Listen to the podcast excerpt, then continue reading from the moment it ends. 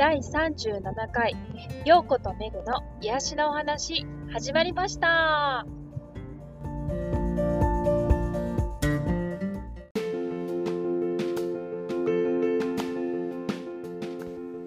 この番組はライフコーチでありホリスティックセラピストである陽子とナチュラルビューティースタイリストであるメグがお送りする心と体にまつわる癒しのお話です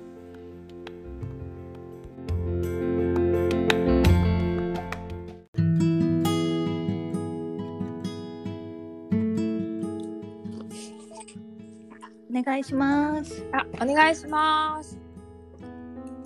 お疲れ様でした。お疲れ様でした。今日のレッスンはどうでしたか？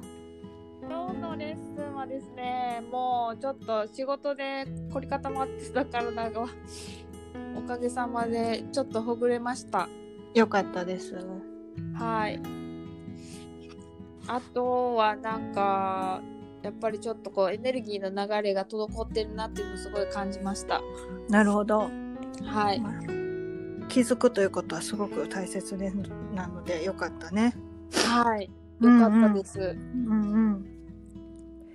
そうね、なんかまあ、きその、なんかこう、例えば瞑想とかしてても、うんうんうん。なんていうのかな、こう、よく、よくね、私がこう、レッスンしてて経験してたことが、うんうん。こう瞑想できた入れたとか、まあ、そういう言葉をよく使う人がいてて、うんうんうん。えっと瞑想ってあのトランス状態に入ることじゃないから、うんうんうん。うん、何かが見えたとかそれは一つのプロセスであって、まださそこは、えっと本来の自分とつながっているという状況じゃないわけよ。うんうんねまあ、何かにこう、えー邪魔されてる状態でもあったりするねんな。へえ。まあし思考が入ってきているのとうんよく似て、よく似ている状態、うんうんでもまあいろいろあれこれ考えてあれこれ考えてもっとあれこれ考えてっていうのはもちろんねうん。うんそれから、うん逃れるためにやってたりする瞑想でもあると思うから、そういうことでもないねんけど、うんうん。まあ、か思考っていうのはこう入って滑り込んでくるからその時にあ考えてるわうんうん。で手放すっていうことを繰り返してやっていくだけの話やねんけど、うんうんうんうん、みんななんかこうねなんかちょっと瞑想を違うように捉えてる人もいるから、うん。うんうんうん、そういうことじゃないしまあ結局その体にしてもそうであ今日はここ硬いなエネルギー流れてないなとかうんうん思ってそこを手放せれるかどうかやな。うん。うん。なるほど。うんうんうんうんうん、意外とね体の方が手放すっていうことに関しては難しいかな。そうですね。どうやろうな思考も一緒か。うん。うん、感じて手放すってことですよね。そうそうそう無視するとかあのそれはないものやって信じ込むっていうのは言うわ言うことではなくて、うん。うんうん、あそこにあるっていうことを受け入れて手放すっていうことが、うんあのねまあ言い方は難しい。悟り 悟り？なんだろうな。分からんけど。まあその目覚めるっていうことの一つ。そうですね。かまあ受け入れられるからこそ手放せれると。そうそうそう。うん本当にね。うんうんうんそうそう今日はねあのね先先週先週うんうん。話ちょっとだけしたねなんかこう、うんロー・オブ・アトラクションって言って、うんうん引き寄せの法則とか本が本も出たことあって。うんうん。ねなんかその話をしようかなって思っててんけどね。うんうん。そうでしたね。引き寄せについてお話をっていう話でしたね。そうそうそう。んう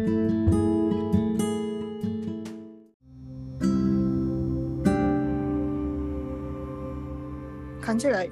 間違って、えー流れ出してるんちゃうかなとかうん思うこともあるし、その引き寄せの法則を書いたアメリカの人もなんかでつ捕まってるし、へえ。うん。あの、それがないっていう、それを否定してるわけじゃないねんで。もちろんそれってそういう、なんていうの、魔法というか、その思考、思考が、ん？思考っていうか、まあ、思いが、うんうん。えー自分のをこう引き寄せて作り出すっていうことはあるねんけどそれはもう、うん、なんていうの？自分の自分自身と、まあ、ここまた同じところに来てしまうねんけど自分自身本当の自分自身とつながった上で、うんうんえー、とエゴを手放した上での話うん。うんうんうん。そこにエゴがなくて、えー、と本来、えー必要なものっていうのが、あの欲している必要なものではなくて本当に必要なものが勝手に来るそれが何かなんてほぼ分かってないと思うねんで、だからえー、とメグさんの頭の中では多分そのま例えで言うと私のこのクラスに人が来たっていうことに関してでなんかこれ引き寄せましたねって使ってんやけど。そんなクラスに関しては私は人が来てほしいっていうふうには思ってはなかったのよ。そうそう。で、別にそこに思いがあったわけじゃなくて、どういうふうに、えっ、と、未来、未来っていうかさ、なんていうの、自分のレッスンが、えー作られていくのかっていうことに、えっ、と、思いがあって。うんうんうん。わかる？そう。だから、あの、えっ、と、その人がたくさん来ることっていうのを、こう、目標にしてないねんけど、結局みんな、それ、人がたくさん来て人気があってお金が稼げてるっていうのを成功としてるから、うんうんうん。ついついそこを基準に話してしまってるだけで、うんうん。うん、全然そこがゴールじゃない場合もあって、でそこにが、えっと、衰退していくっていうことは私にとっては新しいドアがどっかでひらあの呼んでるドアからのよよ呼びがあるっていうことやから、うんうん。うん、全然その,、うんうん、とそのなんていうのフローっていうの流れでいくっていうことに集中ししていればその声がちゃんと聞けるっていうのが一番の願いでああるわけよ。うんうんうん、そこが絶対に間違えたらあかんところで、うんうん。こうあまりにもやりたいことが強いがためにそれを欲しいそれが欲しいって思ってそれを引き寄せたところでそれはもうなんていうの、えー、と呪いのものであったりするわけよ。逆逆に手風足風がかかってしまったみたいな、うん。だってもうそこそれがしゅそれに執着しすぎてそれを手放せない状態になったりするわけよ。せっかく手に入れたしとか、うん。でそれを手に入れるために払った犠牲をこうか見え見えてないとか自分が一番本当に必要やったものを手放してたり、うんでそれは欲望の、えー引き寄せっていうのはもうこうブラックマジックに近いもので、うんうん。今ついけ全然いけてる？いけてますよ。何よ何がですか？えメグさんがあもう興味なくなったかなと思っていや、その陽子さんの言ってることを理解しようと考えながら聞いてたので。もし分からへんかったら言って、メグさんが分からへんかったらみんなにもつ伝わってないやろうから。うんうん。いや、んなんかちょっと一個、うんあの多分私の捉え方と陽子さんのあれがあのちょっとずれてる部分があったのかなと思いながら聞いてました。なるほど。何のやつで？あの引き寄せましたねっていう私のニュアンスは、うんうあのん。なんかなんていうかな欲がなくなったからあのそのであのおなんていうの？生徒さん聞いて分かる分かるそれも、じゃあね、うん。それも一つやねんけど、まだそれですら、よ、よ、うん。なんていうの？えっ、と、ベースは、人が来るっていうことがいいと思ってる状態やねんな。うーん。なんか手放した頃その欲を手放したからこそのなんかその流れっていうか、いやね、あのね、それはう、ん。そ、違うね。そうやねんけど、それもそれはそれでそうやねんけど、えーとえー私はあのクラスを、えー辞めたかってほんまはね。うんうんうん。うんうんそうですよね。的な問題もあるし他の仕事が忙しくなってきたっていうのもあるしでもあの私はまあ一応そのひ望む人がいるならば一人でもやってあげたいって思ってる部分もあんねんけどでもあまりにもなんかこう釣り合えへんかったらやめたいと思っててでもうんそのそういうもうこのこの日で辞めるって決めた時になんかこうめちゃくちゃ喜んでる人がいてたみたいな感じやってこれは、うんうんうん。あの引き寄せたっていうことよりもこうなんかこれやり続けなあかんっていうただのこうガイドやろうなっていう感じやって。うんうんうんうんだからそこまでのそのそその、えー感じじゃななんていうのどう言ったらいいんやろな。難しいな。うんうんううんん、なかって、うん、なんかこうひこうわかるかな言いたいことが。うんうんうんうんなんかそういうふうにあガイドどういうふうにガイドされんねやろっていう感じやったからあなるほどなぐらいの感じやったわけよ。まあ、他のクラスはもう絶対ナンバーな数があるからうんうんうん。なんかそっちに集中した方が他にもこうエネルギーを注げるんちゃうかなって思ってたから。うんうん、でもあなるほど。うんなるほどな。こういうここのクラスに関して他のクラス、えっと、木曜日の朝は完全にやめたりしてんけどここの日曜日の朝はあの同じに木曜日の朝とは同じじゃないんやぐらいの感じだったよ。うんうんうんただそれだけって感じやって。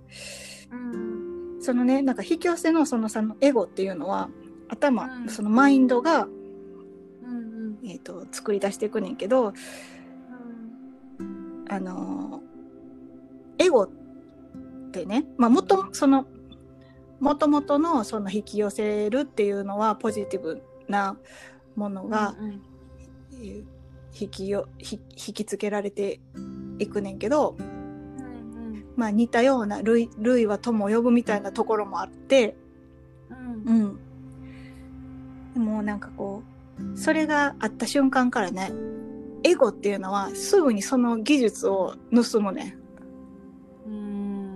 うんだから自分の私利私欲のためにその力を使い出すっていうこと。だからなんか引き寄せの法則の時によくお金を引き寄せるような話になったりするやん。うん。まあお金やったり、えっ、と、パートナーであったり、仕事であったり、この3つすごい多いと思うねんけど、まあ例えばお金にしたとしますわ。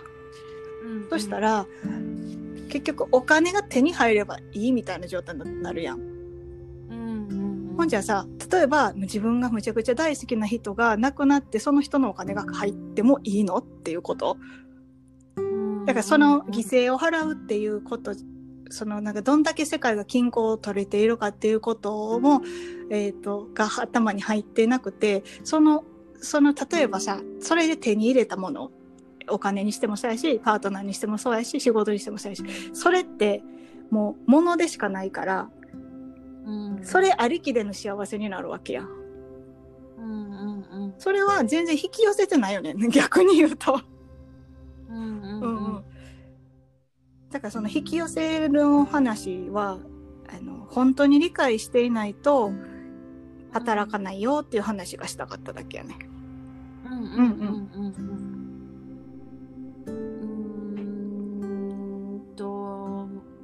マイナスうん。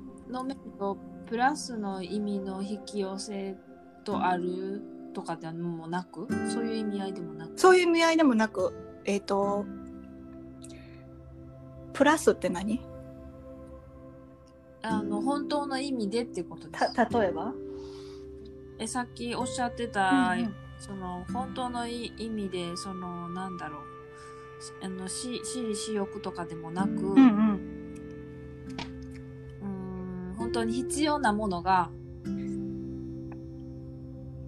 まあ、よ寄ってくるじゃないけど。そう、でもさ、その本当に必要なものって何かわかる？自分で。うーんそれはわからないそうやね。結局、ん。本当は本当に自分が必要なものって本当に自分とつながってる人にしか分からなくて。でそれって結局本当に自分とつながってる人って必要なものなんてないねんだから何も必要がないねん。うんうんうんうん。もう全て手放せれた状態やから。だからなんか、あのなんかこう別にうまくいかないと思うことがなくなっていくわけよ。うんうんうんだからそれこそれこそが引き寄せの方法やと法則やと思うねんけど。うん。なるほど。うん。そうそう。結局何かこれがあればお金があればいいのに彼氏ができればいいのにとかそういうことがあるあある間うんうん。この人がもっと例えば旦那さんがもっとこうなればいいのにとか子供がこうなればいいのにとか、まあ、そういう欲がある間は、うん。えー自分の、えー欲エゴと、えーエゴがその法則をのトリックを使おうとしているだけの話。うん。何もなくなるななくなるってことですね。そうそうそう。でも実際本当にそう、そうやなって感じで。うん、別になんか、うん。まあ、こうなったらこうなったでいいし、ああなったらああなったでいいしぐらいの感じなんよ。うんなんかなんかうん、一応なんかこう理想としてるようなぼやっとした感じはあんねんけど、でもそうじゃないとあかんってことはないし、どこに引っ張っていかれんねやろみたいな感じで、今はこう思思えれるっていうのは全然昔と違う。昔はこうじゃないと絶対に良くないみたいな。うん。うんうんなん。というかこうあらねばならないみたいな。なんかそういうニュアンスなんなんて言ったらいいのか条件付きとか。そうそう条件もあるしさなんかこう自分では執着してるつもりはないねんけどどうしてもあの言い訳して手放されへんとか、まあ、特に家のずっと長いことやってる仕事とかさ家族とかさ、まあ、そういううんものがやったりするかもしれへんな。手放すっていうのは完全に縁を切るわけじゃなくてあのなくなってもいい。なくなったらってこうその消滅の意味じゃなくて、うんうん、近くうん一回こう一回離れるっていうことをしてもうん平気？平気っていうかねこう自分のスペースを確保するために、えー大切な、えープロセスって思えるか思えないかっていうのにもつながってくるし、ううんん。うんなるほど、まだちょっとまだまだ奥深い奥深いからそこまで。うん。ですね なんというかなんかそれ以上話を膨らませれないですね いや別に話膨らませるのもいいけどなんか分かれへんかったら分かれへんがいいし。うんうんうんうん、分かるようで分からないようで分からないようで分かるようなそんな感じです。なるほどな。ううんんうん。まあなんかまあ、うーん。なんか昔は、結局まあ今になって思えば、あの例えば、えー、とオーストラリアにこう住もうとしたことが何の何回もチャレンジしてんねんな夫婦でね。うん、でもあの大金何回も払ってビザを取ろうとして取れなくてっていうのが何度もあって。うんうんうん。であの結局まあそれがあったおかげであのいろんな修行をししたり いろんな経験をしたりってしてるからうんわかるやろ今言いたいことが。うんその時の私はもちろんオーストラリアのに住みたいからビザ欲しいっていうそれを引き寄せたいっていうことに集中してたけど結局その宇宙は本当に私が欲してるものってそういうものとかじゃなくてこここここまで成長することやっていうことをきっと分かっててそれのそれに対するチャンスをくれたんやなっていう感じやな。うんうんでそのチャンスをちゃんとこう見逃さずにちゃんと修行に専念したっていう、えーそこをししっかり自分で、えー自分とつながれてたんやなってお今になっては思えるかな。その時はもうがっかりしかないで落ち込んだし、もうめっちゃ辛かったし。うんうんうん。まあ通り過ぎた後に気づくみたいな。そうそうそう。ーん。う。なんかそうね。むっちゃ昔ねもう全然その、うんうんえー20代の頃とかはもう強引に手に入れてたみたいな感じで、なんかその誰誰が犠牲になったって構やしないみたいなぐらい強引にやってたと思うねん。うんうんうん。でなんかえっ、とその初めてオーストラリアに行ってワーキングホリデーで行ったのが28とかそんなんで、うん。なんかこう結構あーなんかすごい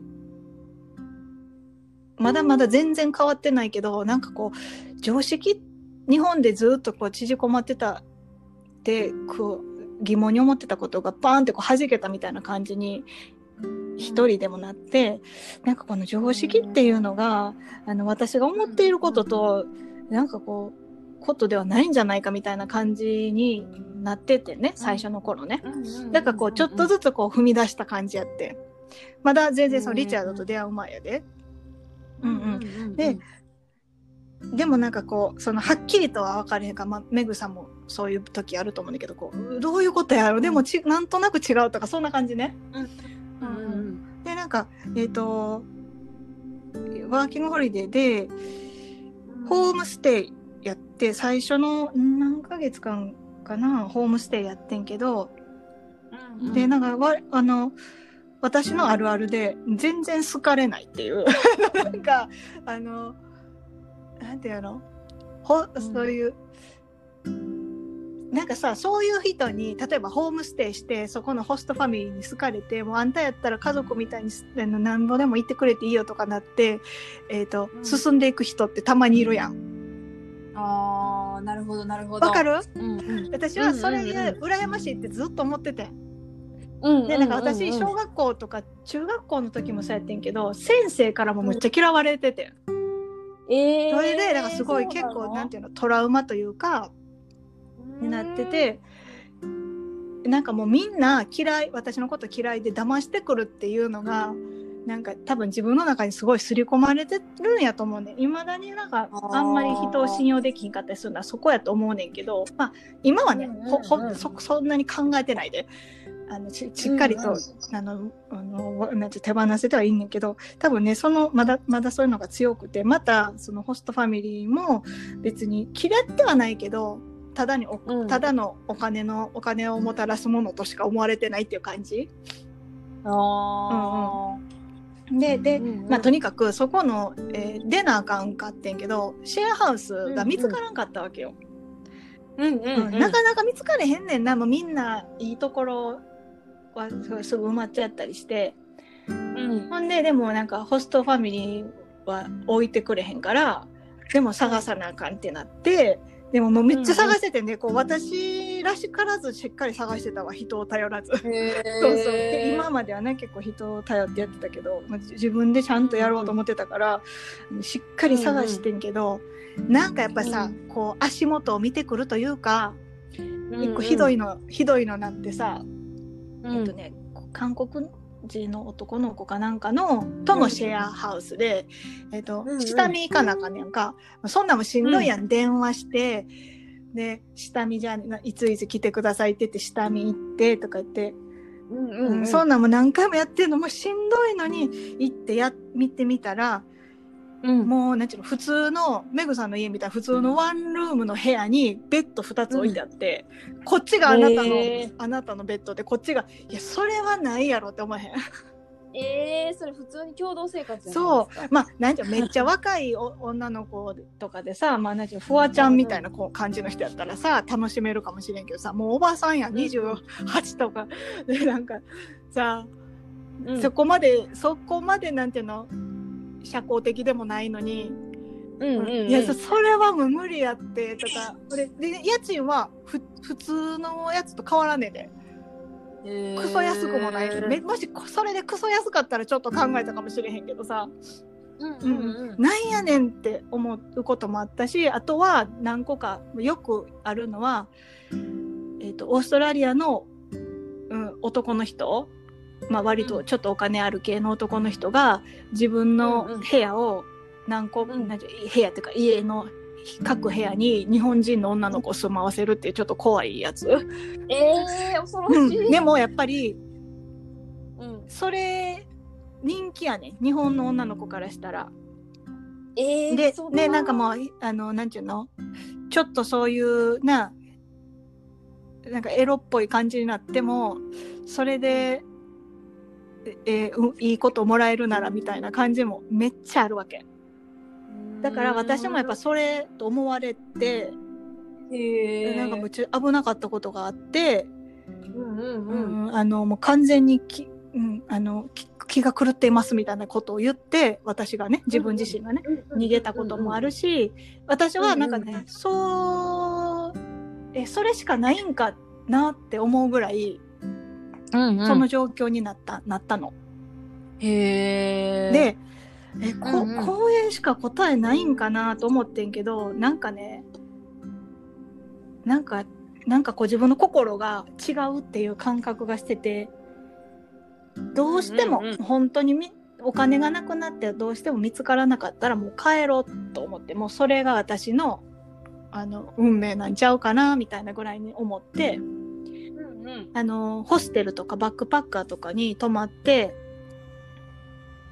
えっ、とちょっと過ごしてて、でもやっぱ高いからさ収入がねね。ないからまあその時もに日本食レストランで働いててちょっとは入ってくるけどやっぱりね、宿泊代って高いから、そうですね。うん特特にオーストラリアは高くて、うんうん。であもうこのまま行ったらもうあかんわって思っててそしたら、うんうんほんまにもうもうこれはもうあかんってなってた時、もうこ、れこれもういつ帰りのチケット買おうぐらいの時に、うんその働いていたところの、えー、とマネージャーがうん。自分のシェアメイトが出ていくから入るって言わ言ってくれてんやん。おでうん。「えお願いします」って言って行ったらうんむっうん。ちゃ広くてむっちゃあのそのなんちゅうのオーナーもいいなくて。うんオーナーには電話であの入りますってもう会ったこともねただただただお金を渡せばいいだけでなんかむっちゃむっちゃ良かったんやん。へー。だから自分が想像してたよりもいい良かったんうんうんうん。うん。ほんでまあしばらくしたらそのあのマネージャーもカップルで住んでてんけどその人らもどっかど行かはってなんかむっちゃ広いところ一人で住んでた状態になった時期もあって。えー、すごい大どんでん返し。そうだからなんかその時はもうもうもう本本気で諦めてもう何でもいいやぐらいに諦めてた時うんうん。に、あのなんかプレゼントをもらえたみたいな。へー感じやってんな。うんうんそうだからなんか早くもうここで我慢しようみなんかここ我慢っていうかさあの例えばオーストラリアの男の人にえこびってうん。うんうん。やろうって思ってやってたら、きっとな私はえリチャードとも出会えてないし英語もうんうん。わからんなんかままやったやろなとか今になったらめっちゃ思う。なるほど。なんか自分で、うんとかちょっと違うよなっていうので妥協してしまわないければ、そういう、なんそうそうなんかなんか自分自身と本当につながるっていうことはそういうことだと思うねんな。そうですよね。うんうん、ってなんか違和感を感じるところにほん本当の答えはないってことですそうう。そうそう。うんうんなんかえなんかそんなヘコヘコしなあかんとかあるやん。あ、あんまりにもナチュラルになってしまってる人もいるけどそれでも心の奥の方はさなんか苦しんでたりすると思うのよね。うん、そうですね。なうんああ、なんかなんとなくその感覚わかる気がします。うんなんか、なんかちょっと違うよなって違和感を感じつつも、でもそこの現実を受け止めざるを得ないというかそうそなんとなく受け止めてしまってなんとなく流れてしまうことって結構あるうここれ逃したらもう見つかれへんかもしれへんしとか、家もそうやし仕事もそうやし、なんかいろいろ考えてしまって、うんうん。なんかもう他のドアを全部閉ざしてしまう状態になったらもう自分じゃないもんねそれは。もうとととにかく欲望との戦い。これ逃したらこれ逃したらって言って、うんううんん大したことないものを大切にして えっとめちゃくちゃダイヤモンドを逃していくみたいな。あーありますねそれ、そうそう。だから引き寄せの法則っていうのを誤解したらダメだよって思思いますね。はい。はなので今回はこの辺でじゃあそしたら次のレッスンも楽しみにしています。はい。はい。体の変化心の変化やっぱ日々成長を感じられるっていうのはやっぱり楽しいですね。楽しいですね、本当に。はい。いやーじゃあ今日も聞いてくださった皆さんありがとうございありがとうましたございました。じゃあまたお会いする日まで。ではでは。はーい。ではでは。ありがとうございました。ありがとう。はーい